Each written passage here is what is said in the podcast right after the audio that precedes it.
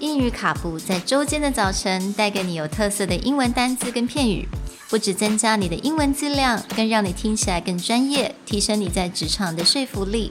英语卡布早晨一杯知识加倍，English cappuccino, your morning cup of knowledge. Good morning, everyone, Good morning. and welcome back to English Cappuccino. Today's word is embody, a verb meaning be an expression of or give tangible or visible form to. It is spelled E M B O D Y. 那今天的单字是 embody。那 embody 如果我们把它分开来，你就会发现有两个部分，一个是 m， 另外一个就是 body。那 body 我相信每个人都知道，它就是身体的意思。那所以刚刚如果我们听到那个英文的 definition，刚刚 Nick 有讲嘛，be an expression or to give a tangible or visible form，也就是一个东西它可能是无形的，那你要把它变成有形的，就好像给它一个身体一样。 So when we embody something, it's we give it a f- form or we give it some kind of definition when you have a lot of loose ideas. So this is back to our idea of to contain. When we looked at encapsulate, we put it in a capsule. Embody is the same idea is that we give something form. We take something very loose, very free, and we try and compact it down to a form. Now, with encapsulate, we're kind of summarizing. Embody doesn't necessarily connect to length or shortness. It's just a way to better understand an idea because it has a more clear shape, a more clear form. 所以 embody 这个字要真的比较小心一点。如果我们看中文的 definition，你就会发现中文 definition 还是一样是包括啊、包含。但是这个包括跟包含跟 include、contain 又不太一样，因为我们专门在讲，我们要讲的是一个 idea，它是无形的 idea，你把它让它更有一个有形的东西出现。So how do we effectively use this in a sentence?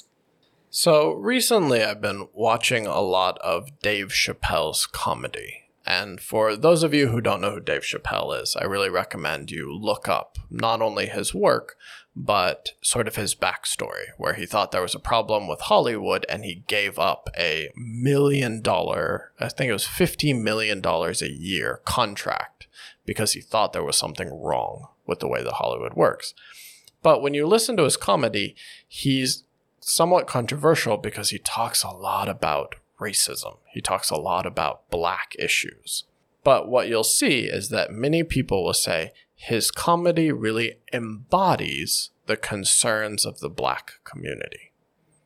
So when you're looking at this idea of embody, concerns of a community is something very loose. Yeah, maybe you could make a bullet point list, but it's a very kind of loose idea. There's a lot of these worries, there's a lot of anxiety, there's a lot of concerns.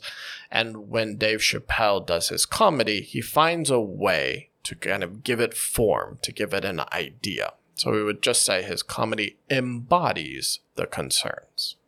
如果你只讲 concerns，concern 这个东西其实是非常 intangible，right？那它它并没有一个很实际的一个东西出现，所以当他这个 comedian 他把这些 concerns 把它变成一个 comedy，把它变成一个比较实体的一个东西的话，我们这个时候就可以用这个字 embodies 去形容。Right. It's like I can listen to his one hour comedy special and I can really begin to understand a lot of these concerns or anxieties. Again, if you used a term like racism, a lot of people think, oh, that's pretty easy to understand. But if I were to ask you, like, give me a very concise definition of racism, it would be really hard. You could probably give me a very long list of examples. You could probably give me some theories on how we define this. But in general, it's not that clear cut. It's not black and white. So when you have this one idea that really puts it together, when I'm done, I can have a pretty strong idea of, again, the concerns. Then I can say it embodies. Last time for encapsulate, we also talked about art. We can also say, like, art and music embodies certain emotions. Like, rather than me trying to describe it, I can just show you with a dance movement.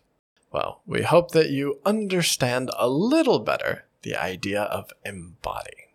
Talk to you next time. Bye. Bye.